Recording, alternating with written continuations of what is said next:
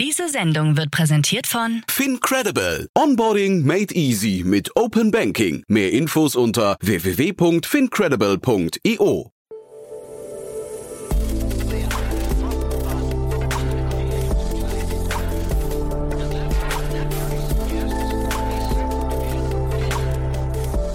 Startup Insider Daily.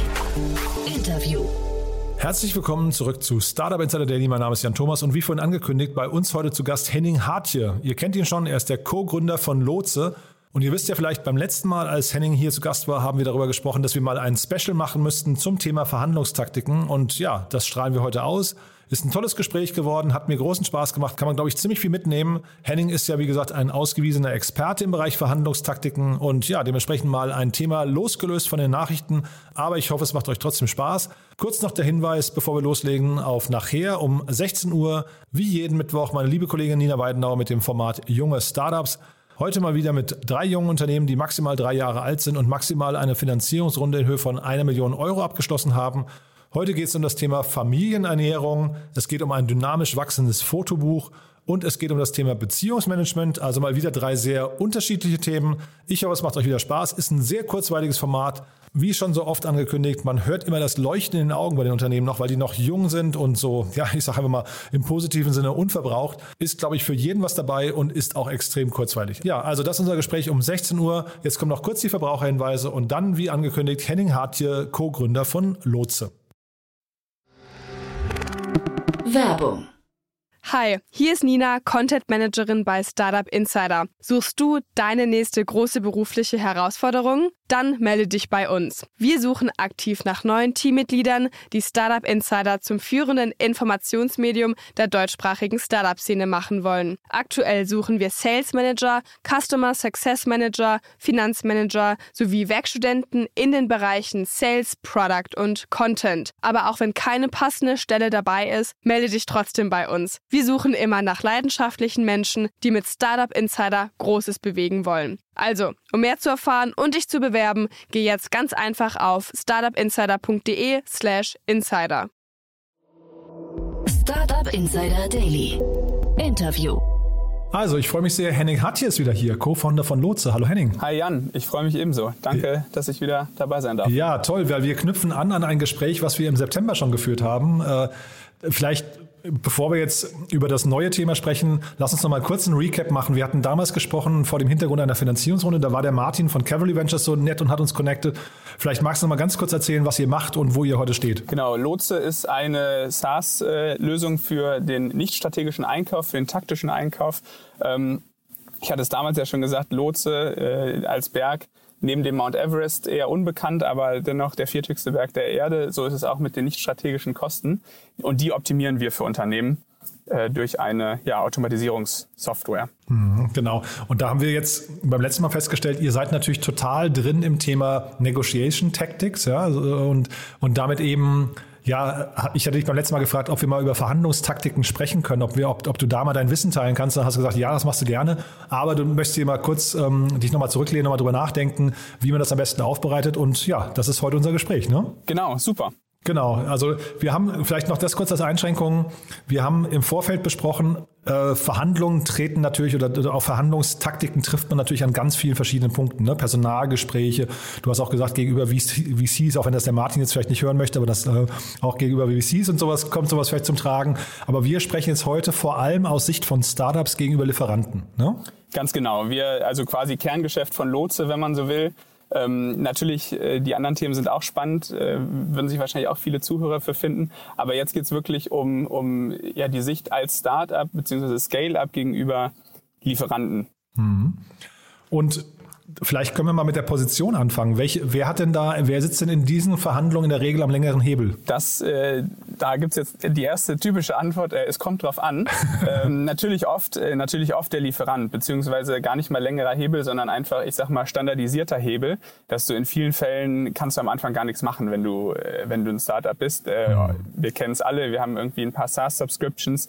Ähm, da hast du am Anfang relativ wenig Spielraum. Jedes Startup fängt ja irgendwie klein an.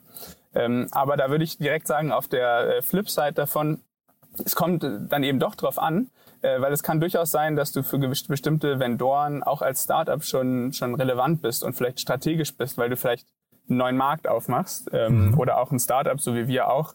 Ähm, wenn wir neue Kunden haben in, in bestimmten Segmenten, dann können die auch strategisch für uns sein, ähm, weil wir mit denen neue Feature-Sets entwickeln zum Beispiel und, und in einen neuen Markt eindringen können. So, und wenn man sich als quasi Startup dessen bewusst ist und sich vielleicht vor so einem ja, vor so einer Entscheidung für, ich weiß nicht, für ein Tool oder für einen bestimmten Dienstleister, das kann ja auch, äh, muss ja auch gar nicht immer Software sein, ähm, wenn man sich die Gedanken macht und denkt, Mensch, kann ich eigentlich für dieses Unternehmen, biete ich da eigentlich auch so einen strategischen Mehrwert, dann ist man plötzlich in einer ganz anderen Position. Mhm. Ab, ab welcher Größenordnung fange ich, fang ich überhaupt an, darüber nachzudenken, ob ich verhandeln sollte. Also ich meine, das ist ja wahrscheinlich auch, also bei manchen Größenordnungen ist es vielleicht die Mühe noch nicht wert, bei manchen Größenordnungen ist es vielleicht auch aussichtslos, aber Ab wann sollte ich anfangen, darüber nachzudenken? Ja, da würde ich ähm, zunächst mal sagen, das heißt, äh, da sollte man sich erstmal anschauen, über was für einen Zeitraum man eigentlich redet. Weil äh, ich sag mal, wenn man vom Status quo ausgeht, dann ist man als Startup ja, ich meine, da schließe ich heute einen Vertrag ab mit irgendwem und in drei Monaten bin ich eigentlich dreimal so groß, mhm. wie zu dem Zeitpunkt, als ich den Vertrag abgeschlossen habe. Das heißt, ich sollte mir vielleicht als erstes mal überlegen, okay, wo will ich eigentlich in einem oder wo bin ich vielleicht in einem Jahr mit dem Spend? Ähm, und, äh, und dann, ja, dann, dann lohnt es sich ja vielleicht auch schon früh, gewisse Dinge zu, zu verhandeln. Aber ich sag mal, äh, unter kann man keine pauschale Summe sagen, aber in den, in den ersten unter zehn Mitarbeitern, beziehungsweise ähm, wenn du im, im einstelligen Tausenderbereich, sage ich mal, bist bei, bei Lösungen, dann ähm, lohnt es sich wahrscheinlich noch nicht so stark. Mhm. Und wenn du jetzt über, die, ähm, über diesen Verhandlungstisch nachdenkst und sagst, auf der einen Seite sitzen Startups, auf der anderen Seite die, die äh, Lieferanten, was ist denn so das typische Bild? Also welche, welche Branche hättest du jetzt dabei ähm, typischerweise im Kopf? Naja, eine Sache ist natürlich die, ähm, wo, wo man wirklich sehr einfach äh, verhandeln kann, ist natürlich alles, was irgendwie mit Dienstleistungen zusammenhängt. Da ist erstens natürlich viel Marge drin, ähm, typischerweise. Und ähm, ja, Preise sind sehr intransparent, was, was grundsätzlich schon mal dafür spricht, dass, dass ein gewisser Spielraum da ist. Mhm. Beispielsweise, wenn ich jetzt wirklich schon eher ein Scale-Up bin und, und äh, ein neues großes Büro äh, beziehe, ähm, dann ist Facility Management und unter anderem zum Beispiel der, äh, der Reinigungsdienst ist eine nicht ganz kleine Kostenposition. So, die lohnt es sich auf jeden Fall zu vergleichen und nachzuverhandeln. Das kann man im Übrigen auch gerne mit Lotse machen. Hm. Ähm, äh, geht, geht sehr einfach dann auf der prozessualen Ebene für, für das Startup. Aber das ist, ich sag mal, ein großes Bucket, wo man auf jeden Fall rangehen sollte. Mhm. Alles, was mit Dienstleistungen zusammenhängt. Und das ist jetzt, hast du gerade ein Stichwort genannt, Vergleichen. Ähm, ist das schon Teil der guten Vorbereitung? Auf jeden Fall. Also äh, Vergleichen ist auf jeden Fall Teil der guten Vorbereitung ähm, und gar nicht mal, dass man vielleicht irgendwie unbedingt jetzt genau gleichwertige Angebote vorliegen hat. Das ist natürlich dann äh, Königsklasse schon. Ähm, aber allein, dass man sich eine gewisse Transparenz äh, im Markt schafft. Es gibt ja auch äh, Investoren teilweise, die einen dabei unterstützen, dass die äh, Learnings aus dem Portfolio leveragen von anderen Companies, die vielleicht einen anderen Dienstleister haben ähm, und, und sich Vergleichs, äh, dass man sich da Vergleichswerte beispielsweise einholen kann. Ähm, aber ja, einfach mal ein, ich sag mal, ein, schnellen, ein schnelles Marktscreening machen. Allein auch schon mhm. manchmal zu wissen, dass es andere Anbieter gibt mhm. und mit denen schon mal gesprochen zu haben, hilft natürlich schon. Mhm.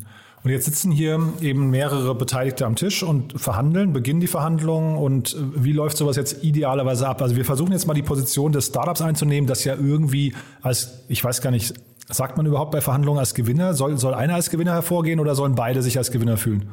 Ich würde, ähm, also ich, genau, die Diskussion würde ich genau vielleicht sogar ein bisschen anders führen. Am Ende soll ja, also wenn es jetzt wenn es jetzt was äh, so eine Einmalausgabe ist oder irgendwas, die, die, die gar nicht relevant ist für das Unternehmen, da würde ich mir die Mühe, mich dann an den Tisch setz, zu setzen mit den Unternehmen oder mit dem Lieferanten, gar nicht unbedingt erst machen als Startup.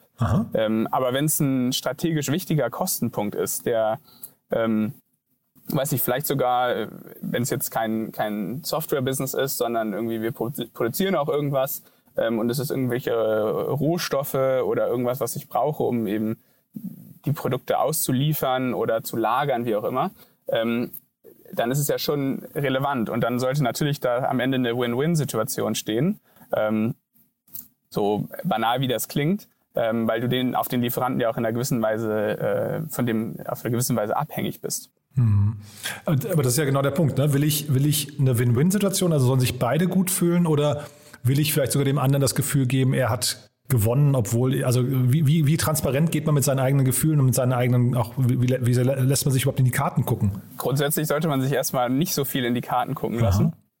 Ähm, das kann man ja später noch aufweichen, man, man äh, zu, zu gewissen Zeitpunkten äh, transparent zu werden, was bestimmte Punkte angeht. Also man muss natürlich transparent werden, was einem oder transparent sein, was einem, einem wichtig ist ähm, gegenüber einem Lieferanten, aber äh, zu transparent oder sich zu sehr in die Karten gucken lassen, ähm, empfiehlt sich nicht, zumindest nicht in einem initialen Schritt. Mhm. Was, denke ich, wichtig ist, ist, dass man ähm, seinem lief potenziellen Lieferanten auch ähm, zu verstehen gibt, dass man sich mit dem Markt auseinandergesetzt hat und ähm, man Alternativen kennt, die im Zweifelsfall auch nennen kann, mhm. ähm, sodass ich sag mal so eine gewisse, auch wenn auch wenn man vielleicht klein ist im Vergleich zu zu dem Lieferanten, dass man so eine gewisse, ähm, zumindest keine Informationsnachteil hat, ähm, was, was eigentlich die, die Möglichkeiten angeht und die, ja, die Leistungen, die, die einem geboten werden können. Mhm. Was brauche ich noch an Informationen, um so das erstmal das, ähm, die Rahmenbedingungen von der ganzen Verhandlung abzustecken? Also ich gesagt, man muss wissen, wie alt, wie, wo steht das Unternehmen eigentlich? Äh, also vor dem Hintergrund, vielleicht stehe ich in drei Monaten woanders schon mal. Dann hast du gesagt, das Marktscreening ist wichtig. Welche Parameter sind noch wichtig? Dann in meinen Augen wirklich wichtig oder kann wichtig sein, ähm, ob man für den Lieferanten, ich hatte es eben schon mal kurz erwähnt, irgendeine Art von, von Relevanz oder strategischer Relevanz haben kann. Und zwar nicht nur im Sinne von Größe, Volumen, sondern wirklich öffentlich vielleicht einen neuen Markt äh, mhm. für den Lieferanten. Mhm. Oder äh, habe ich, hat der Lieferant durch mich einen gewissen Zugang auch zu neuen Kunden, anderen Kunden, mhm. gewissen Daten, äh, in was auch immer für eine Form. Ähm, das ist, denke ich, was, worüber man sich Gedanken machen sollte, weil ansonsten stimmt es natürlich irgendwie, wenn man klein ist ähm, und Stand heute wenig Umsatz machen wird für den Lieferanten, dann ähm, muss man eben andere Hebel haben. Mhm. Das heißt, also hier wäre ich zum Beispiel dann äh, als Startup gefragt, müsste ich schon mal kreativ werden und sagen, ich gehe mit einer Story schon mal rein in das Gespräch oder bereite die vor und sage, schau mal hier, wir sind vielleicht nicht der ganz typische Fall für euch. Es gibt eigentlich aus unserer Sicht ein paar Entwicklungspotenziale, die ihr mit uns beginnen könnt, ja? Genau. Ja, ja sehr spannend. Und dann, sag mal, wenn wir jetzt tatsächlich dann zusammensitzt und jetzt haben alle verstanden, okay, wir möchten eigentlich irgendwie zusammenkommen, jetzt geht es trotzdem ans harte Verhandeln. Und welche, auf welche Parameter guckst du dann? Also ich würde vermutlich ist der Preis immer das entscheidendste Thema, aber gibt es denn andere Parameter, die da noch reinspielen? Was natürlich äh, für ein Startup auch wichtig ist, neben, der, neben dem Preis, ist auch, ähm, ich sag mal, Prozesseffizienz. Wie einfach ist es dann am Ende wirklich, mit dem Lieferanten zusammenzuarbeiten? Irgendwie, was sind auch ganz einfach, was sind Zahlungsziele beziehungsweise was sind Zahlungsmodalitäten? Ähm, wie sind Verträge gestrickt? Komme ich da im Zweifel äh, einigermaßen leicht raus? Beziehungsweise wie verändern sich Konditionen, auch wenn ich dann doch wesentlich über dem Volumen liege, was ich vielleicht mal äh, antizipiert habe? Ähm, das sind alles so ja auch Faktoren, die die neben dem Preis ähm, extrem wichtig zu berücksichtigen sind, ehrlich gesagt. Mhm. Wann weißt denn du, ähm, jetzt hast du gesagt, natürlich Anbieter vergleichen und so weiter, aber man hat sich ja vielleicht, man sitzt ja zusammen, weil man vielleicht genau mit diesem Anbieter arbeiten möchte. Wann weißt denn du, ob du jetzt hinterher einen guten Deal gemacht hast oder nicht? Woran machst du denn das fest? Bist du, also ist das ein psychologisches Element, wo du mal in die Gesichter gucken musst und musst wirklich so wie ein Pokerspieler lernen oder ähm, woran macht man das vielleicht noch fest?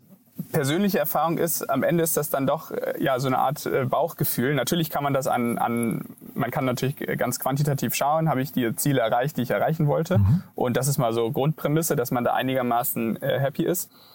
Aber ansonsten ist es ja auch ein Bauchgefühl, ob man sich ähm, das Gefühl hat, dass es eben eine Win-Win-Situation ist. Also ob man äh, zum einen das Gefühl hat, dass die Dinge, die man rausgeholt hat, äh, auch wichtig für einen sind. Andererseits ähm, willst du ja auch nicht mit dem Gefühl aus einer Verhandlung rausgehen, äh, sagen wir mal, es ist ein kleinerer Lieferant, kann ja auch sein, äh, dass man eigentlich dem alles abverlangt hat und das für den echt jetzt äh, ein Stretch wird, aber der will halt mhm. unbedingt mit dir zusammenarbeiten. Mhm. Es gibt immer wieder so, ähm, ich weiß gar nicht, wie man das nennt, einen Flock einschlagen, glaube ich, ne? dass man so die erste Zahl äh, irgendwie auf den, auf den Tisch wirft und, und dann eigentlich so ein Ankerpreis, glaube ich, ist, glaube ich, der richtige Terminus. Ja. Ne? Ähm, ist das noch gang und gäbe oder ist das schon überholt? Doch, das kannst du, das kannst du durchaus ähm, das kannst du durchaus äh, noch machen und auch da kannst du ja auch noch andere Pflöcke äh, einschlagen, wenn dir andere Dinge wichtiger sind als der Preis. Ähm, beispielsweise, wenn dir gewisse Service-Levels super relevant sind und du weißt vielleicht, das ist eigentlich äh, sehr ambitioniert, äh, was du da möchtest, dann kannst du natürlich sowas auch einschlagen und dann hoffen, dass sich das vielleicht auf den Preis äh, im, im Nachgang aus, äh, auswirkt, weil deine Gegenseite meint, oh, der hat aber ein hohes Qualitäts, äh, einen hohen Qualitätsanspruch, vielleicht sind wir da noch nicht ganz. Ähm, und müssen dann auf anderen Parametern sozusagen nachgeben. Hm. Ist so für dich Teil der Vorbereitung auch, dass man sich mit dem Pricings, äh, also zum Beispiel Preisstaffeln und du hast vorhin von Liefer, ähm, ähm, von, von den Zahlungszielen gesprochen. Äh, Preisstaffeln, ist das ein wichtiges Thema? Also dass man quasi anfängt, ein bisschen rumzurechnen und dann auch so seine, seine Lücke findet? Äh, aus aus Kundensicht ja. denke ich schon. Mhm. Man darf es natürlich auch nicht zu kompliziert machen. Ne? Also es kommt drauf an. Wenn das jetzt meine zwei großen Kostenblöcke in der P&L sind, dann sollte ich das auf jeden Fall machen. Ähm, wenn das jetzt was ist, was ein bisschen insignifikanter ist, dann reicht vielleicht ein kurzes Market Screening und irgendwie eine grobe Abschätzung, was, was vielleicht ein, ein Marktpreis wäre ähm, und, und gut ist. Aber bei seinen, bei, bei den großen Punkten na, auf jeden Fall, mhm. ja. Ich habe beim, beim Pricing mal irgendwann äh, gelesen, dass eine krumme Zahl äh, wirkt wie eine Begründung. Das fand ich einen total äh, spannenden Aspekt. Also, dass du halt eben nicht hingehst und sagst, keine Ahnung, äh, 49.999, sondern du sagst halt eben, keine Ahnung, äh, 51.412. Ja, weil man dann daraus ableitet, dieser, dieser, diese Zahl setzt sich irgendwie so zusammen, dass der Kalkulat, äh, Kalkulierende sich da was bei gedacht hat und ja. diese Zahl quasi manifestiert ist dadurch. Ja, das, äh, das ist auch so. Ist natürlich die Frage, auf welche quasi Nach- oder Vorkommastelle man da gehen sollte, wenn man irgendwie sich im fünfstelligen Bereich äh, bewegt, ob dann nicht dann so eine 12 äh, schon wieder ähm, ja, ein bisschen dann doch wieder willkürlich wirkt. Ähm, andererseits eine komplett runde Zahl, weiß ich, die 50.000 ähm, wirkt ein bisschen wie, wie in, den, in den Wind geschossen. Mhm. Aber es stimmt, klar. Also da, da gibt es ja auch so psychologische Schwellen, die du nicht überschreiten solltest, beziehungsweise manchmal auch bewusst überschreiten solltest. Man muss sich ja auch äh, natürlich immer äh, bewusst sein, dass ein, ein Kunde wird, jetzt nehme ich mal kurz die andere Seite an, dass ein Kunde natürlich auch auf jeden Fall nachverhandeln wird. Ähm, das heißt, dein, dein äh, erstes Angebot, das sollte jetzt noch nicht, auch wenn du den vielleicht den Kunden sehr, sehr äh, sympathisch findest, ähm, sollte nicht komplett an deinen Grenzkosten liegen, mhm. ähm, weil du dir sicher sein kannst, du wirst auf jeden Fall eine Art Verhandlung haben. Ja, jetzt sagst du gerade so, ähm, du nimmst mal die andere Seite ein. Das ist ja irgendwie in dem ganzen Verhandlungs-, also Einkäufer und, und äh, Verkäufer ist ja irgendwie sehr, sehr spannender Aspekt. Also Einkäufer sind ja mit die bestbezahltesten und, und glaube ich, auch wichtigsten äh, Wertetreiber im, in einem Unternehmen. Und ähm, ich glaube, die sind so, also bei größeren Unternehmen so gut geschult, dass sie sofort merken, wenn sie es mit, einer, mit einem quasi nicht fertig ausgebildeten äh, Gegenüber zu tun haben. Ne? Interessant, dass du es sagst. Also Wertetreiber sind sie auf jeden Fall im Unternehmen in dem Sinne, weil ich sag mal, jeder Euro gespart ist ein Euro EBIT, ähm, beziehungsweise EBITDA und geht halt direkt in die, in die Marge rein, mhm. im, im positiven Sinne die bestbezahltesten äh, Leute im Unternehmen oder ja, sind sie tatsächlich nicht. Also der Aha. Vertrieb ist in der Regel doch noch wesentlich, wesentlich besser bezahlt. Was natürlich, äh, ich meine, das kann man herleiten. Ich will nicht sagen, dass das äh, so richtig ist, aber es ist auf jeden Fall nachvollziehbar, mhm. ähm, wie die Incentives strukturiert sind. Ähm, und die Einkäufer merken äh, natürlich, wenn du ähm, äh, wenn ihnen de facto ein, ein ja, Amateur gegenüber sitzt, beziehungsweise jemand, der noch nicht ähm, 10, 20, 50 Mal verhandelt hat, auch hier vielleicht noch ein interessanter Punkt, ähm, warum ich das eben gesagt habe, auch mit dem Preis.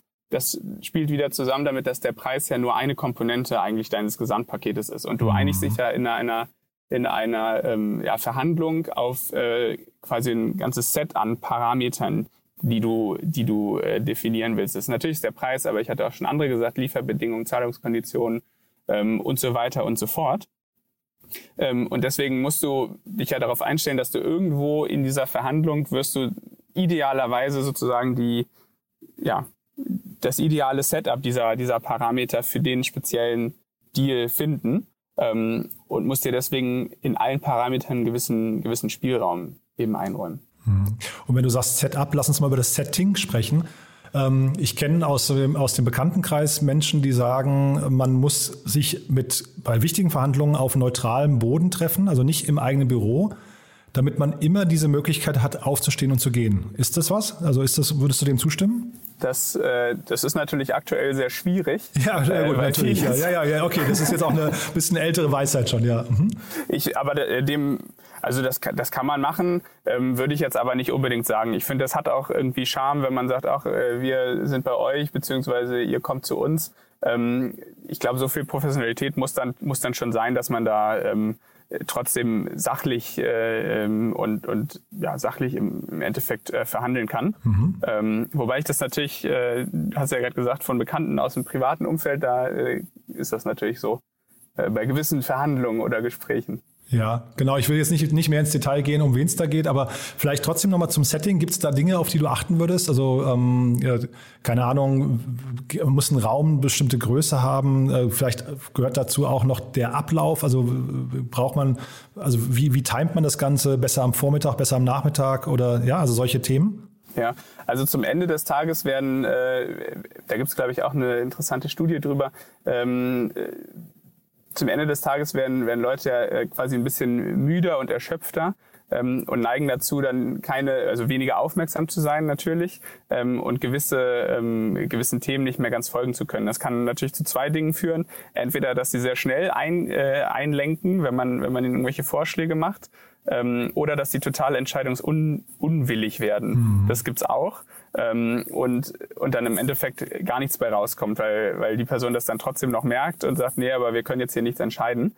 Ähm, insofern, da, da kann man gar nicht klar Ja oder Nein sagen, aber du kannst auf jeden Fall, also du kannst einen Vorteil dadurch haben, dass es beispielsweise nachmittags ist, wenn du das Gefühl hast, du bist noch fit oder mhm. dir macht das alles überhaupt nichts aus die Wahrscheinlichkeit, dass man davon selber betroffen ist, von so einer gewissen Fatigue am Nachmittag, die ist natürlich allerdings relativ hoch. Mhm. Und jetzt vielleicht nochmal die Brücke zu euch. Ähm, kannst du vielleicht nochmal aus der Erfahrung aus sagen, über welche Einsparpotenziale reden wir denn eigentlich überhaupt hinterher? Also äh, habt ihr da schon Erfahrungswerte? Ja, also wir haben äh, mit Lotse äh, haben wir einen Schnitt äh, aktuell von knapp, äh, knapp 12 Prozent über alles hinweg. Ähm, das ist, äh, das ist natürlich unterschiedlich. Ne? Das ist jetzt der Schnitt über alles hinweg ähm, anonymisiert über alle Anfragen bzw. über alle Vorgänge. Da sind manche wesentlich signifikanter noch. Also äh, beispielsweise, ähm, klingt jetzt langweilig, aber ist natürlich für viele Unternehmen gerade ein gar nicht mal so kleiner Zusatzkostenblock, die, die Covid-Tests die schwanken äh, im Preis äh, über 100 Prozent. Egal, mhm. wo man, also jetzt nicht nur irgendwie, ob ich die jetzt bei Flink bestelle oder bei einem Großhändler, ist natürlich ein Unterschied, aber auch bei, ähm, auch von, bei den Großhändlern sind da massive Unterschiede und auch wenn man dann sich die Staffelpreise anschaut, wie die vielleicht noch äh, ähm, bisschen äh, ähm, runtergehen, wenn man eine gewisse Menge abnimmt, ähm, da äh, ist es zum Beispiel sehr leicht zu sparen. Ähm, und das sind natürlich keine Ersparnisse, die dann als Savings irgendwo ausgewiesen werden, weil de facto waren das ja Kosten, die du gar nicht erst richtig eingeplant hattest. Mhm. Die kommen jetzt halt. Ähm, nichtsdestotrotz sind sie natürlich wichtig am Ende für, den, für dein, deine Cash-Position. So, aber wir haben da so einen Schnitt von aktuell knapp 12 Prozent, ähm, was natürlich auch daran liegt, erstens, dass wir eine, eine sehr schnelle Transparenz geben unseren Kunden. Irgendwie, was ist eigentlich marktüblich? Ähm, mit Lotse kriegst du immer drei äh, Angebote äh, quasi aufgetischt für, für was auch immer du gerade beschaffen möchtest. Ähm, und viele der Themen, die wir, äh, wie, die wir ausschreiben, beziehungsweise die wir für unsere, für unsere Kunden ähm, beschaffen, sind teilweise auch nicht, noch nicht vorverhandelt. Ähm, sprich, da ist dann auch einfach gut Marge noch drin, ähm, weil du wirst nicht mit vielen, äh, du wirst nicht bei vielen Themen, also gerade im strategischen Einkauf zum Beispiel, wirst du nicht einfach so 12 Prozent realisieren können, können über eine, ähm, über eine Softwarelösung. Genau, du dann vielleicht nochmal ganz kurz zum Schluss. Also äh, es läuft ja auch nicht immer so, wie man sich das vorstellt. Manchmal kommen auch eben irgendwelche Marktdynamiken, wirbeln das Ganze durcheinander. Das haben wir jetzt gerade momentan durch, du hast Covid gerade schon angesprochen. Infolgedessen, es gab jetzt dieses, ähm, ich glaube, Evergiven hieß das, ne? Lieferengpässe, Chipkrise. Wir haben ja so ganz viele Dinge, die man gar nicht absehen konnte, dass sie, also vor zwei Jahren gar nicht hätte erahnen können, dass sie kommen. Wie reagiert man auf sowas? Ja, gute Frage. Ähm, das ist ja erstmal dann ein Makro, eine Makroentwicklung, die man, die man gar nicht mal direkt äh, so beeinflussen kann, die Entwicklung an sich. Ähm, ich denke mal, wenn du, wenn du abhängig bist von gewissen Lieferanten, ähm, dann kannst du eigentlich nur eins machen. Du guckst dir deine Lieferkette an bei den strategischen Themen, die die wirklich Business Continuity für dich bedeuten und äh, und schaust, ob du ob du dich mit den Lieferanten an einen Tisch setzen kannst und ob du gegebenenfalls selber über bestimmte Nachjustierungen, was Mengen angeht, was Aufschub von gewissen Themen angeht oder vielleicht auch was eine zeitweise Shiften auf einen anderen Lieferanten angeht, ähm, sicherstellen kannst, dass du, dass du äh, weiter produzieren kannst, beziehungsweise weiter liefern kannst. Ähm, was wir natürlich jetzt sehen, irgendwie das, weiß ich, äh, die, die Frachter äh, stehen alle in, in Hafen äh, A und sollten aber eigentlich in Hafen B sein. Ähm, Hafen B ist aber voll, die kommen alle nicht rein und können die Produkte nicht von Asien oder aus Asien nach Europa und die USA liefern.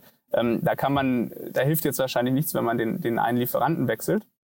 Ähm, in meinen Augen aber äh, wichtig, auch wieder im Sinne von der Win-Win-Situation der Partnerschaft, die wir vorhin besprochen hatten, ähm, sich da auch mit den Lieferanten zusammensetzen. Weil was man immer sieht, das haben wir auch bei BCG oft gesehen, ähm, es kommen immer Krisensituationen und, und auch teilweise individuelle Krisensituationen von Unternehmen. Und in solchen Situationen bist du oft abhängig auch von deinen Lieferanten, ähm, dass die äh, ja, dich weiter beliefern, dass die die vielleicht auch mal ein äh, Sonderskonto geben für eine, für eine schwierige Phase. Und genauso kann es ja auch andersrum sein, dass du als Lieferant auch mal abhängig davon bist, dass deine Kunden auch wenn du vielleicht gerade in der Lieferkette Schwierigkeiten hast, ähm, dir gewisse, äh, vielleicht auch sagen, okay, dann zahlen wir ähm, schneller, beziehungsweise oder wir zahlen äh, per Vorkasse, ähm, dafür wird das dann aber äh, prioritär behandelt, ähm, beispielsweise. Also dass man sich dann auch äh, Thema Covid, Strich, äh, Probleme mit Lieferkette, ähm, äh, sich, sich äh, ähm,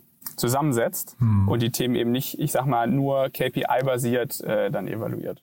Ja, und das ist vielleicht nochmal die Brücke zu dem, was wir vorhin gesprochen haben. Ich glaube tatsächlich deswegen auch, es ist unglaublich wichtig, dass du ein gutes Verhältnis zu deinen Lieferanten aufbaust und die nicht in der Verhandlung wahrscheinlich komplett ausblutest, hast du es, glaube ich, vorhin genannt, ne? weil äh, das kann ja dazu führen, dass in solchen Krisensituationen ansonsten man sich eben an die Gespräche erinnert und sagt, na ja, das ist für uns eigentlich jetzt kein, also ne, die müssen ja vielleicht priorisieren, dann wer sind die wichtigsten Partner, erinnert man sich an dich und sagt, na ja, also wenn, wenn die jetzt hinten durchs Raster fallen, ist gar nicht so schlimm, die waren sowieso, die haben am wenigsten gezahlt, waren immer unangenehm in Verhandlungen. Ähm, ich glaube, Partnerschaften sind schon wichtig, ne? Genau, und da dann auch so eine gewisse Flexibilität an den, an den Tag zu legen, wenn, ähm, wenn ein Lieferant auf einen zukommt und sagt, hier, pass auf, das geht gerade nicht, oder wir können das nur zu den und den Bedingungen machen, können wir darüber reden. Mhm. Ähm, ja, sich, sich in die Situation zu versetzen. Wie gesagt, es gibt, es gibt viele Unternehmen, ähm, haben wir oft gesehen, bei denen das vorkommt, äh, vielleicht teilweise auch selbst verschuldet und man dann trotzdem die, die Kulanz von Lieferanten oder von Kunden ähm, erwartet, vielleicht auch teilweise fairerweise, ähm, und, und man dann eben probiert, die Lieferkette als Ganzes zu sehen, ähm, die eigene, und, mhm. äh, und nicht nur sich selber als Unternehmen. Mhm. Total. Du dann vielleicht zum Abschluss nochmal kurz zu euch. Ab welcher Größenordnung sollten sich Startups mit euch beschäftigen? Ja, also grundsätzlich ist es äh, quasi von, von Tag eins relevant. Äh, gar nicht mal wegen der äh, gar nicht mal so sehr wegen der, der Cash-Ersparnisse, die sich vielleicht irgendwie am Anfang auch noch in Grenzen halten, wenn man kleine Kostenpositionen hat und vielleicht auch andere Prioritäten hat. Aber es gibt natürlich noch ein, ja, ein weiteres Argument äh, für uns und, und ein weiteres Argument äh, in, in Verhandlungen. Man muss äh, schnell sein und gerade als Startup ist ja das Thema Zeit äh, mindestens mal genauso viel wert wie Geld. Ähm, und mit Lotse hast du einfach eine sehr, sehr schnelle und einfache Möglichkeit, dir deine Procurement Unit quasi, ähm, ich will nicht sagen outzusourcen, aber ähm, schnell Experten mit an Bord zu holen und auch von Tag eins dir, dir eine professionelle Einkaufsorganisation mit ins Haus zu holen. Deswegen äh, für uns äh, super relevant, äh, beziehungsweise Lotse zu nutzen, super relevant schon von, von Anfang an. Äh, du kannst zum einen natürlich, äh, wenn du über Lotse deine Beschaffung ähm, äh, machst, äh, kriegst du, profitierst du von als Unternehmen von quasi den marktüblichen oder den besten Konditionen, die du gerade am Markt kriegst.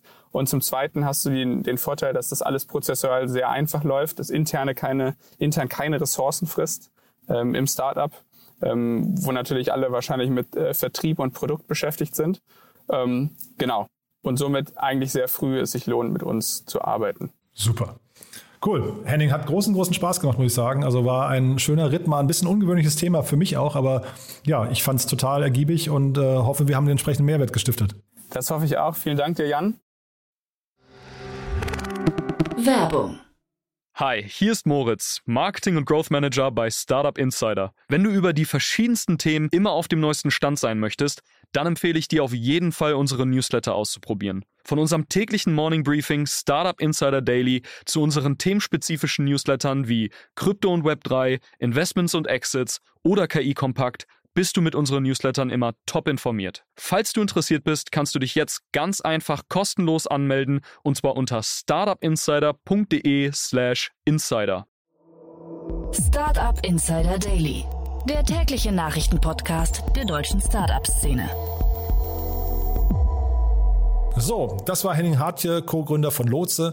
Damit sage ich vielen Dank für heute. Wir hören uns morgen wieder, aber nicht vergessen, nachher reinzuschalten. Um 16 Uhr geht es hier weiter mit dem Format Junge Startups. Meine Kollegin Nina Weidenauer stellt mal wieder drei junge Unternehmen vor, die maximal drei Jahre alt sind und maximal eine Finanzierungsrunde in Höhe von einer Million Euro abgeschlossen haben. Und heute, wie angekündigt, geht es um das Thema Familienmahlzeiten. Es geht um ein dynamisch wachsendes Fotobuch und es geht um das Thema Beziehungsmanagement. Also ja, drei coole Themen und wie gesagt, drei sehr unverbrauchte Konzepte. Ich glaube, es macht total viel Spaß dazu zu hören.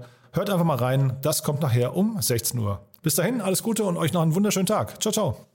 Diese Sendung wurde präsentiert von Fincredible. Onboarding made easy mit Open Banking. Mehr Infos unter www.fincredible.io.